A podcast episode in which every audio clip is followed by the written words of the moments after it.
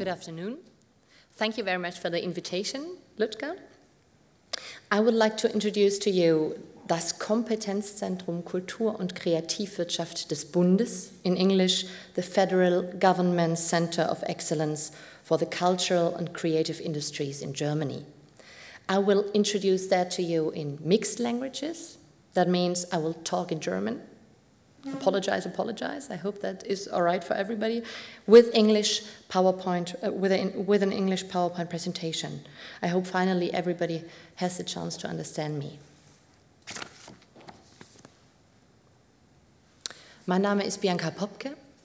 Ich bin Teil des Kompetenzzentrums Kultur und Kreativwirtschaft der Bundesregierung. Ich bin es seit nunmehr zwei Jahren und bin hier ganz genau, genauer gesagt, die Ansprechpartnerin für Baden-Württemberg. Ich habe natürlich einen eigenen Hintergrund.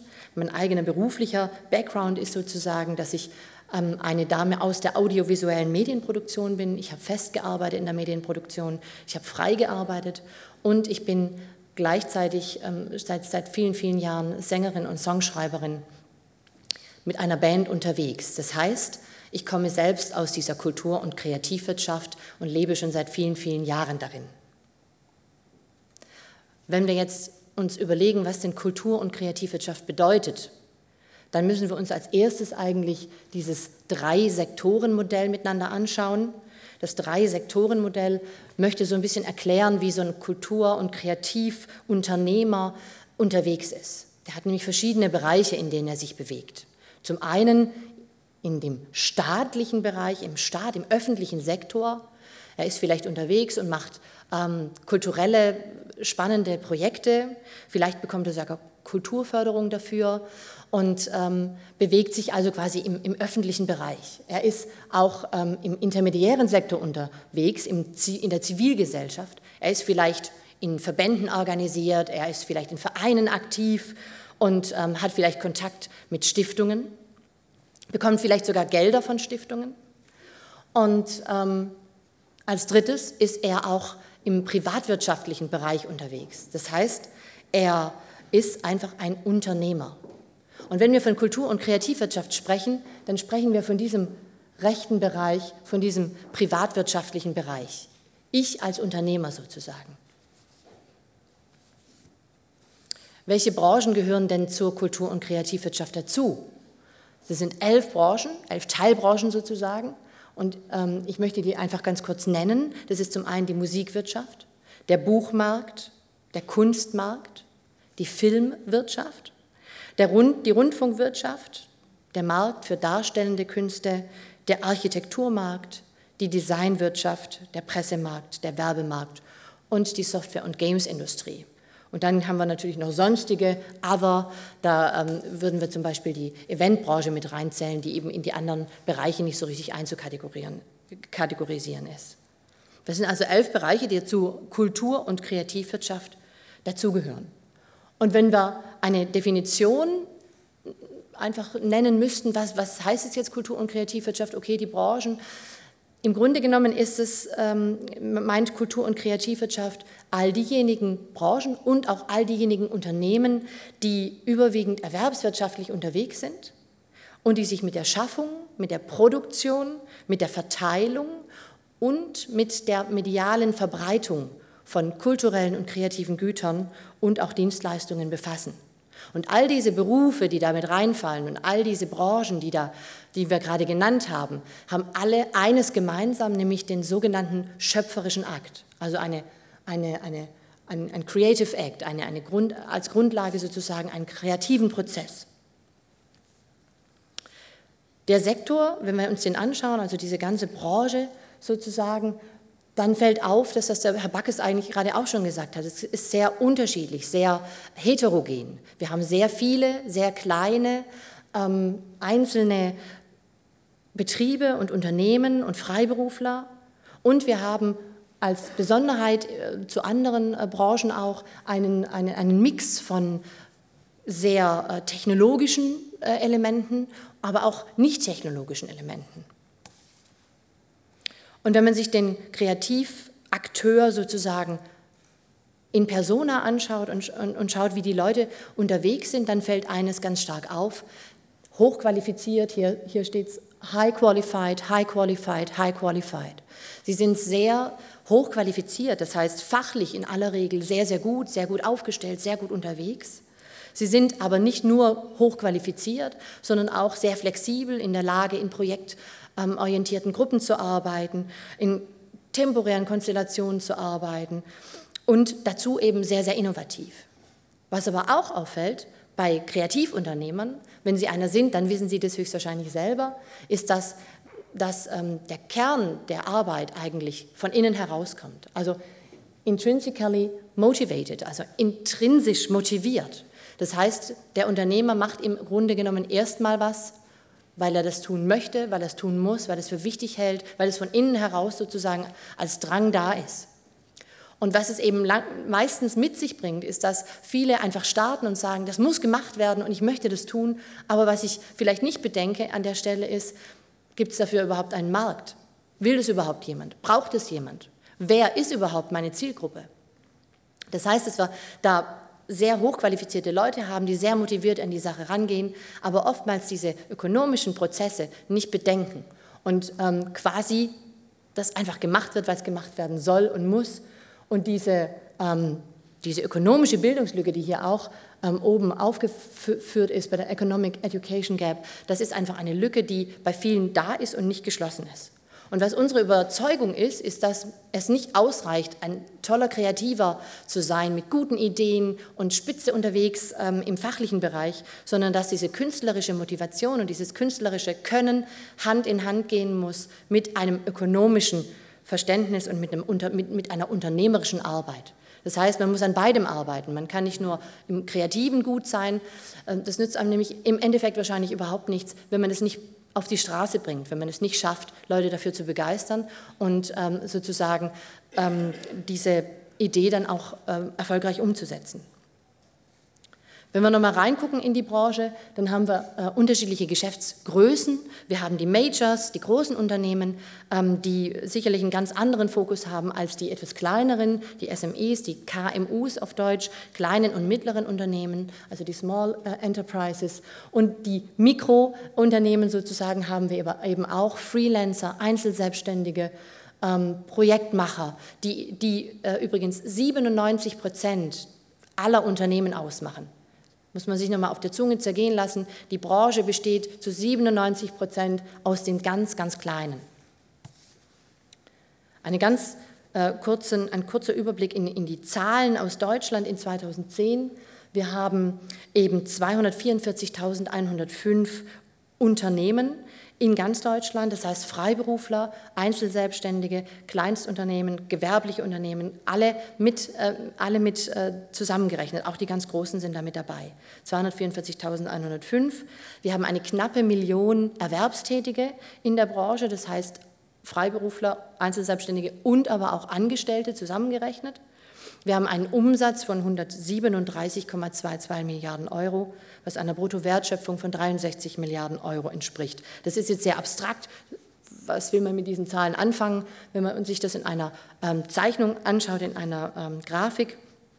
dann sieht man, dass die Kultur- und Kreativwirtschaft in 2010, das ist jetzt die Grafik von 2007, aber die Zahlen von 2010 sind sehr ähnlich, dass, ähm, dass die Kultur- und Kreativwirtschaft im Grunde genommen alle zusammengerechnet, mehr erwirtschaftet hat als die chemische Industrie und auch mehr erwirtschaftet hat als die Energieversorgung. Klar, es gibt noch ein paar Branchen, die etwas mehr erwirtschaftet haben, aber man ist da nah dran. Das heißt, eine volkswirtschaftlich wichtige Bedeutung für unser Land. Der Ludger Franz hat es vorher gesagt, Ideen, kreative Prozesse, das ist, äh, ist ein Teil unseres Landes, ein wichtiger Teil. Ähm, und das kann man auch in Zahlen tatsächlich, in Umsatzzahlen festmachen, was eine große und schöne Sache ist. Trotzdem interessant und auch ein interessanter Konflikt an der Stelle. Gibt es sehr viele Leute, die eben sehr, sehr wenig verdienen in diesem Bereich, die da ähm, sehr wenig vom Kuchen sozusagen mit, mit einbringen können, obwohl die Zahl jetzt nicht nur die Großen erwirtschaften, die Zahl insgesamt kommt auch viel aus den Kleinstunternehmen, aber es gibt doch einige, sehr viele, die ähm, das in ihrem persönlichen Geldbeutel nicht so sehr spüren. Und da versuchen wir anzusetzen. Wir, das heißt zum einen die Initiative Kultur- und Kreativwirtschaft, Sie sehen das Logo da oben. Die Initiative wurde 2007 gegründet und äh, macht seitdem ähm, auf Beschluss des Deutschen Bundestages sozusagen eine wichtige Arbeit. Man versucht, die, die Branche ähm, ins Gespräch zu bringen, eine Lobbyarbeit zu machen, politische Arbeit zu betreiben, Veranstaltungsarbeit zu machen, Awards auszuloten, dass einfach dieses Thema und diese Branche Kultur- und Kreativwirtschaft in den Mittelpunkt gestellt wird. Und als kleinen Bestandteil dieser ganzen Initiative hat man eben dieses besagte Kompetenzzentrum errichtet ähm, im Herbst 2009 und im 2010 ähm, diese Menschen, die hier außenrum zu sehen sind, in die einzelnen Bundesländer geschickt. Das heißt, wir regionalen Ansprechpartner, acht an der Zahl, sind jetzt in ganz Deutschland unterwegs und teilen uns Deutschland so ein bisschen auf, die einzelnen Bundesländer. Ich bin für Baden-Württemberg zuständig und die sieben Kollegen für die anderen 15 Bundesländer. Und was machen wir überall da, wo so kleine Hotspots sozusagen zu sehen sind und kleine Punkte zu sehen sind auf den Karten? Da sind wir vor Ort, sind wir ansprechbar. Vor allem ähm, machen wir dort eine äh, Veranstaltungsarbeit. Ähm, vor allem aber ähm, noch wichtiger als die Veranstaltungsarbeit ist, dass wir Beratungen anbieten, ähm, sogenannte Orientierungsberatungen für Kreativschaffende, um ähm, eben diese unternehmerische diese unternehmerische Geschichte, die, wir, die ich eben angesprochen habe, besser auszubauen. Sage ich gleich noch was dazu. Erst möchte ich aber zeigen, dass wir wirklich äh, auch in der Fläche unterwegs sind, nicht nur in die Hauptstädte gehen der jeweiligen Bundesländer, sondern versuchen wirklich ähm, flächendeckend ähm, da zu sein und ansprechbar zu sein. In meinem Fall ist es eben in Baden-Württemberg Karlsruhe. Ich komme sehr, sehr gerne und regelmäßig nach Karlsruhe, weil es hier wirklich ganz, ganz viele ganz tolle, ähm, sehr, ähm, sehr spannende Ideen und Geschäftskonzepte gibt und Leute gibt, die da einfach sehr ähm, mit dem Herzen dabei sind. Und ähm, bin aber auch in Mannheim, in Pforzheim, in Stuttgart unterwegs, in Freiburg, in Heilbronn, in Schwäbisch Hall in Schwäbisch Gmünd, in Ulm und in Friedrichshafen. Also auch in dem ein oder anderen kleineren Städtchen, das Kultur- und Kreativwirtschaft jetzt noch nicht so auf dem Schirm hat. Und was wir eben tun, dieses Mentoring ähm, im Grunde genommen, die Orientierungsberatung, das heißt, wir ähm, sind da für Menschen in, in der Regel, für die 97 Prozent Freiberufler und Einzelselbstständigen und Kleinstunternehmen und ähm, auch für Hochschulabsolventen, für Leute, die überlegen, ob sie gründen sollen, für Leute, die gerade im Gründungsprozess sind, aber auch für Leute, die schon 20 Jahre unterwegs sind und irgendwie denken, an der und der Stelle hakt es bei mir nach den 20 Jahren eigentlich immer noch. Und wir sprechen mit diesen Leuten so im Auge zu Auge sozusagen im Vier-Augen-Gespräch, ähm, in einem unentgeltlichen Gespräch darüber, wie kann man sich besser aufstellen, wie kann man mehr Geld mit dem verdienen, was man tut. Warum machen wir das? Weil wir äh, davon überzeugt sind, wie ich es gerade schon gesagt habe, dass unternehmerisches Denken und Handeln einfach gestärkt werden sollte, bei jedem Einzelnen eigentlich. Und da ist es auch egal, ob es dann an, an, an, einer Hochschule äh, sozusagen als Thema verortet ist oder ob das äh, quasi ein privatwirtschaftliches Unternehmen ist. Wir wünschen uns, dass es unternehmerische Denken und Handeln in die Köpfe und in die Hände dann auch geht. Und wir, ähm, ja, wir versuchen immer, das bestehende Angebot auch ähm, darauf hinzuweisen, das zu bewerben, das vorzustellen und zu sagen, da gibt es eigentlich schon verschiedene Einrichtungen und verschiedene Ansprechpartner, die kannst du kennenlernen und es wäre gut, wenn du äh, den einen oder anderen vielleicht triffst und in Netzwerke dich ähm, hineinbegibst. Sehr viel sagen muss ich zu dieser Initiative nicht. Das ist eben auch ein zusätzlicher Teil, den die Initiative Kultur und Kreativwirtschaft ähm, noch mit anbietet, der Wettbewerb Kultur und Kreativpiloten. Wir haben ja gerade beim Herr Backes im Film ähm, wunderbarerweise ein paar von diesen Kreativpiloten gesehen. Spannend ist es vielleicht tatsächlich jetzt in dieser Zeit, weil wir gerade im Prozess sind, im Bewerbungsprozess, man sich im Moment bewerben kann für den dritten Jahrgang sozusagen. Der Ludger Pfanz, der war in 2011 ähm, prämiert und 2012 hat quasi seinen neuen Jahrgang und man kann sich mit seiner Unternehmensidee ähm, hier bewerben. Kreative, unternehmerische Konzepte und Ideen oder auch einfach ein ganz normales Konzept, das aber sehr leidenschaftlich gelebt und sehr leidenschaftlich nach vorne gebracht werden möchte. Warum tun wir das mit diesem Wettbewerb? Ich glaube, man hat es gesehen, wenn man, ähm, wenn man Leute hinstellt und, und äh, äh, die zeigen kann, sozusagen, wie wir es gerade in dem Film gemacht haben, dann hat man eben ein, eine Vorstellung, was das für eine Branche ist. Man kann also der Branche ein Gewicht geben, ein Gesicht geben und sagen, wie wichtig diese Branche für unser Land auch ist. Und wenn wir das tun, ähm, tun wir es aber auch das ist das primäre Ziel, aber auch, um die Leute wirklich die Ideen ähm, auf, zu unterstützen, ein Jahr lang und die auf, auf die Straße zu bringen sozusagen. Ein Beispiel, wir hatten ähm, letztes Jahr tatsächlich fünf äh, wunderbare Ideen aus Baden-Württemberg äh, bei den Gewinnern von diesen 32 Unternehmen, die da ähm, jedes Jahr gekürt werden und eben eines der Ludger Pfanz mit seinem Laboratory. Ja, das ist auch tatsächlich meine letzte Folie und ich ähm, möchte noch mal einladen zum Pilotenwettbewerb. Wenn Sie selber sagen, das möchte ich machen, ja, da möchte ich mich bewerben, dann ähm, auf diese Webseite gehen, dann sich bewerben oder es auch weitererzählen, wenn Sie jemanden kennen, wo Sie sagen, oh Mensch, eigentlich so ein Kultur- und Kreativpilot ausgezeichnet werden und mit anderen 31 mal ein Jahr lang rocken, das wäre eine große Sache, dann unbedingt bewerben. Das hat dann, kommt dann Auswahlgespräch, es kommt eine Verleihung. Ähm, das ist aber erstmal der erste Punkt, ist die Bewerbung abschicken. Ja, was äh, wünsche ich mir, dass Sie von meinen ähm, 15 Minuten jetzt mit nach Hause nehmen?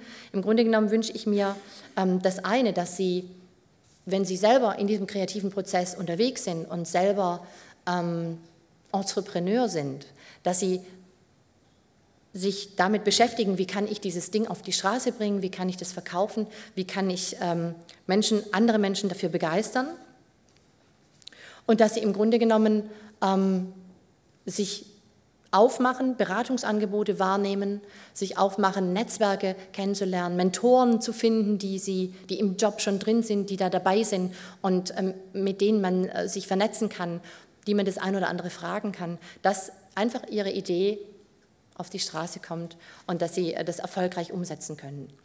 Ich wünsche Ihnen alles Gute für diesen Weg und ähm, bedanke mich für die Aufmerksamkeit. Dankeschön.